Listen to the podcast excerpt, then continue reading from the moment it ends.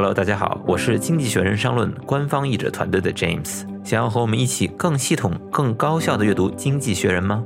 我们在这里为大家精选了十篇不同主题的原刊文章，展开解读。欢迎您跟随我的译者笔记，一起品鉴高阶写作，提高英语能力，拓展全球视野。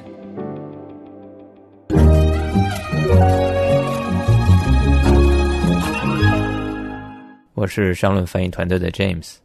那么今天呢，我还将为大家领读《商论》杂志中出现的一篇《经济学人》原刊文章，帮助大家更为系统、高效的阅读《经济学人》。我们知道，《经济学人》的文章啊，不仅是学习英文的利器，也能在阅读中为你开拓视野，同时磨练思考与表达能力。那么今天这篇文章呢，就非常富于知识性，在短短的几百个字里面，就可以让你对于创业和风险投资中常见的融资结构有所了解。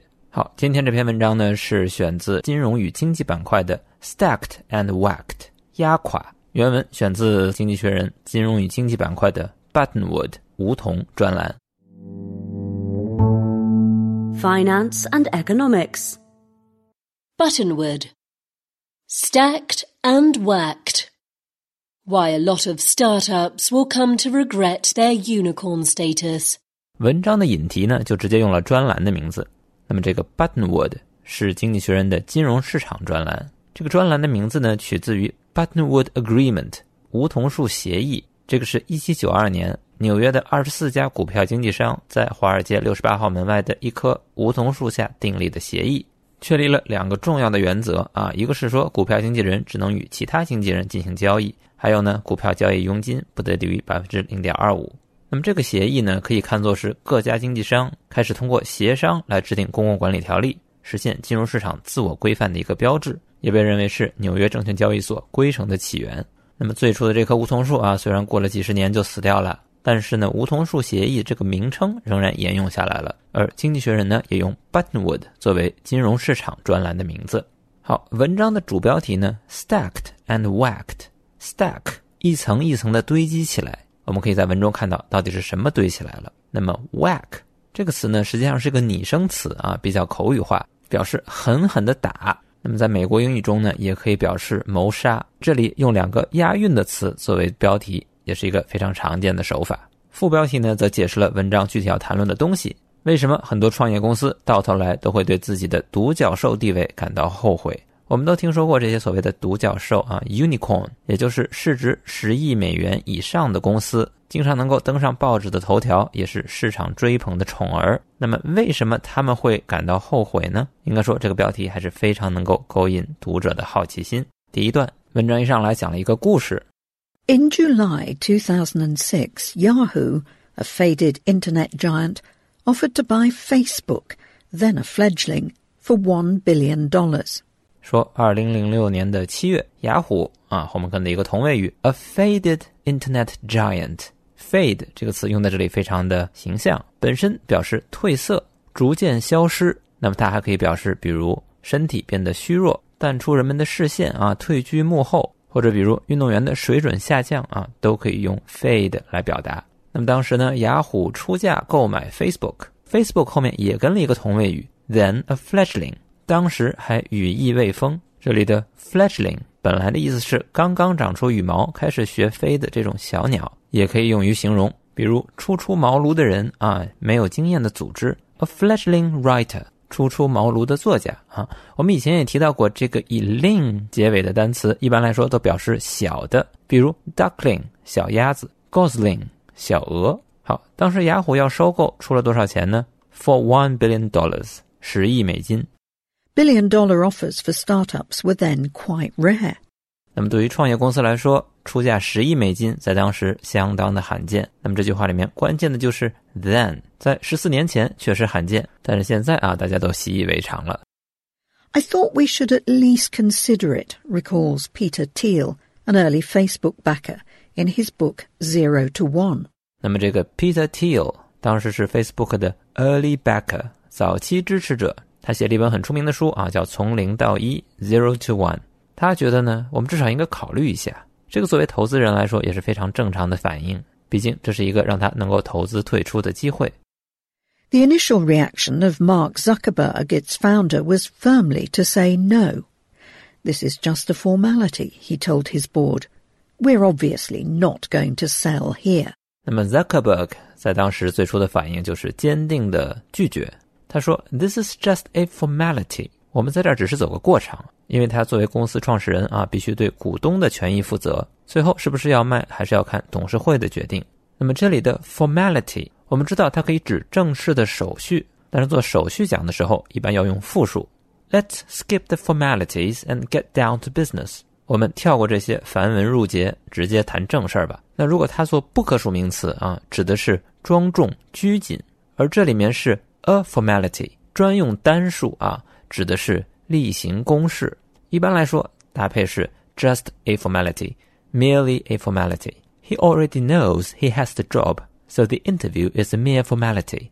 他已经知道自己拿到了这个工作，所以面试仅仅是走走过场。所以 formality 这个词，一个词有三种不同的数量用法，表达的意思各不相同，值得特别注意一下。所以这句话里面，Zuckerberg 说：“我们开董事会讨论，也无非是走走过场。我们显然不会在这个时候把公司卖掉。”当时呢，Zuckerberg 有百分之二十五的股份，他并不想卖啊，但这事儿也不全由他说了算。可是后来呢，有一个季度雅虎的财报不好，股票下跌，于是呢就把这个收购的价格调低到了八点五亿美元。据说 Facebook 又开了一个十分钟的董事会，就把雅虎的这个邀约拒绝了。好，文章的第一段呢，讲了一个 Facebook 的故事，这可以算是硅谷创业的一个传奇了。那么，是不是每一个估值达到十亿美金的独角兽都能像 Facebook 这么幸运呢？下面一段，Entrepreneurs are supremely confident about their eventual success. They have to be.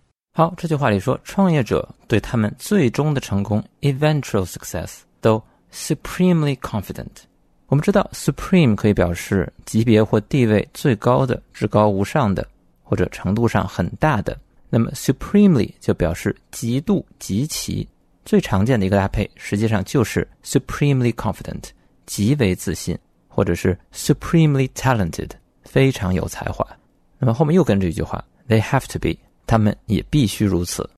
Startups usually fail. In the vernacular of Silicon Valley, they have a high kill rate.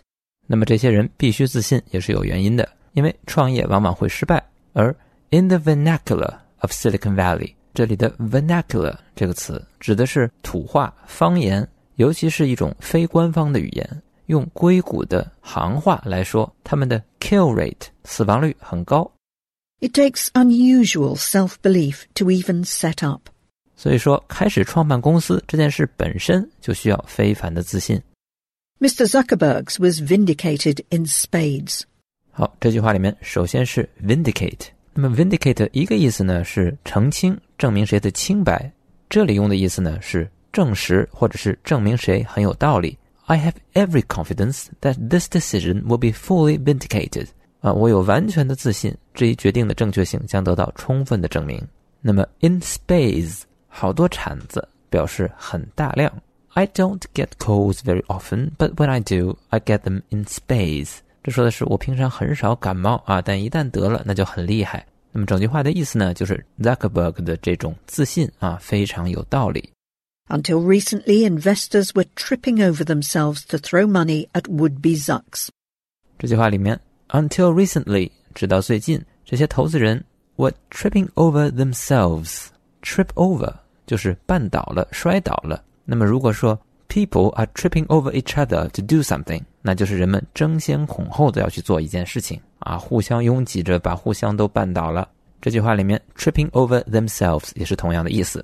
Throw money at 非常容易理解啊，把钱扔给谁，争先恐后再把钱投给 would be zucks。would be 指的是想要成为谁的人，未来的某某，下一个某某啊，a would be actor。想要当演员的人，would be parents 啊，即将成为父母的人。那么整句话呢，就是直到最近，投资者还在争先恐后的要把钱投给下一个小渣。Founders were willing to cede certain protections to their venture capital or VC backers to get a billion dollar valuation. 那么与之相对的，站在创业者这一边，他们当时也愿意 cede certain protections to their venture capital backers 愿意向风险投资者出让某些权益保护。这里面 cede something to somebody 是一个比较正式的说法，指不情愿或者被迫的割让、放弃。比如，Cuba was ceded by Spain to the U.S. in 1898。古巴在一八九八年被西班牙割让给了美国。那么还有常见的，比如让出权力，叫做 cede power。所以整句话呢说，在过去，这些创业者为了获得十亿美元的估值，当上独角兽，愿意向投资者出让某些保护。They will now regret it. They are, in effect, sitting under a mountain of debt-like claims on their companies. 说，但是到了现在呢，他们就该后悔了。他们实际上是 sitting under a mountain of debt-like claims，坐在一座大山底下。什么样的大山呢？类似于负债的所偿权。那么 claim 这个词意思非常多了，一个意思是比如向公司、政府索赔啊，you can make a claim on your insurance policy，你可以按保单索赔。那么这里的 claim 指的是对财产或者土地的一种声索权，比如 they had no claim on the land，他们无权索要那块土地。好，文章在一开始讲了小扎的故事之后，这一段终于开始摆出观点，说扎克伯格固然。决策的非常英明，但是后来的这些独角兽啊，为了成为独角兽而让渡了一些权利的话，他们现在就可能要后悔了。那到底是为什么呢？下面一段。Take the case of an imaginary startup. WeWhack is a tech platform that connects people who carry grudges to contract killers. 好，那么从这一段开始呢，我们就开始讲一个具体的例子，来说说为什么会出现这种让人后悔的情况。举个例子，Take the case。什么样的例子呢？An imaginary startup，虚构的创业公司。这公司叫什么呢？WeWack，是不是可以叫微沙啊？做的什么生意呢？是一个技术平台，把人们连接起来。连接的什么样的人呢？Who carry grudges？那么 grudge 作为名词啊，就表示怨恨、积怨。动词搭配呢，这里用的是 carry，也可以用比如 bear 或者 hold。I bear him no grudge 啊，我对他没有任何积怨。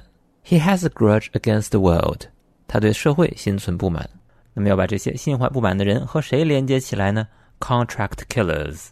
我们知道 contract 是合同，比如 contract workers 那就是合同工。那么 contract killers 雇佣杀手。所以这个微杀平台啊，可谓是滴滴打人的升级版了。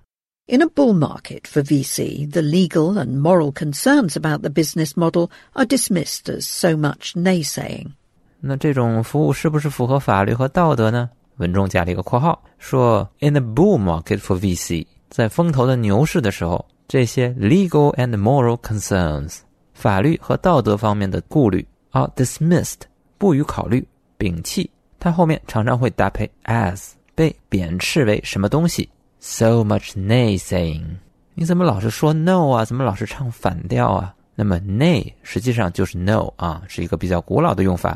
但是到现在呢，它还有用，就是在议会投票的时候，你可以说 yes no 啊，也可以说 I a y e 啊和 nay 表示支持或反对。所以 naysayer 啊就是反对者啊，老是唱反调的人。The founder, Mr. Soprano. owns all of its common stock. 那么这个创始人叫做 Mr. Soprano，这个当然是来自于大热的美剧《The Sopranos》黑道家族。那这是一个犯罪电视剧，描写新泽西北部的一个黑手党。这个剧呢一共拍了六季，这里面的主人公也是黑手党的老大，就叫做 Tony Soprano。那么他作为创始人啊，就拥有所有的普通股 （common stock）。An early stage VC firm called CD gives him twenty million dollars in exchange for a twenty percent stake。然后呢，就来了一个风投，专投早期的，叫做 CD，这个名字取得也很巧妙。我们知道，在这个风投里面，最早的一轮投资叫做 Seed Round，种子轮。那么在美国的 VC 界呢，一般来说，这个投资额是在五万到两百万美金，一般来说是用于支持市场研究和早期的产品开发。但是 CD 这个词啊。本身的意思却是肮脏的、乌七八糟的、乌烟瘴气的。A seedy nightclub，一家乌烟瘴气的夜总会。所以给这家风投起个名字叫做 Seedy 啊，真是非常合适了。而且这家风投呢出手很阔绰啊，一下子给了他两千万美金，换取百分之二十的股份。Mr. Soprano can boast that his company is worth one hundred million dollars, the post-money valuation. 好，一旦拿到了钱呢，这个 Soprano 先生现在就可以夸口了。我的公司现在可是值一个亿了，怎么算出来的呢？啊，是因为这个风投给了他两千万，买了百分之二十的股份。那如果要算整家公司的估值，就可以用这个两千万除以百分之二十，得出整家公司值一个亿。这个就是所谓的 post money valuation，交易后估值。我们看到这里面其实是有一个以小博大的杠杆啊。如果按照这个逻辑，比如我给你五块钱买你一亿分之一的股份，那你现在的身价可就是五亿了，直接达到了五个小目标啊。那么这里面说的是 post money valuation，交易后估值。那么与之相对的，就必然有 pre-money valuation，交易前估值。那么交易前的估值是怎么算的呢？就是用交易后的估值减去交易本身的数额。这个逻辑就是，你交易之后值一个亿，其中呢有两千万是风投投进来的，说明你原本就值八千万。好，那么这些呢就是风投里面常用的一些估值的含义。This is the figure quoted in newspapers and trade magazines. 好，那么这里面的一个亿。也就是交易后估值，就是报纸和 trade magazine 这里面的 trade 指的是行业啊，而不是贸易。这个就是报纸和行业杂志所引用的数字。我们看到这一段呢，他就开始解释投资的逻辑，而他阐述的方法呢，是举一个虽然是虚构的，但却非常具体的例子，一步一步带着你了解每一次交易背后的逻辑。那么像这样的写作手法，在你向别人阐释或者传授一件事情。比如写书、写讲义、写培训材料的时候，就非常的有用。好，我们今天讲了文章的上半部分。文章先是用小扎的一个故事作为引子，然后第二段摆出观点，说独角兽公司曾经把很多权益让给了风险投资者，而他们很可能会对此感到后悔。那么从第三段开始，就举了一个非常具体的例子来解释背后的逻辑。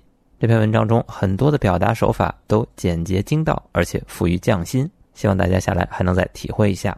非常感谢大家今天的收听，希望我的讲解对你有所帮助。今天的节目就到这里，再见。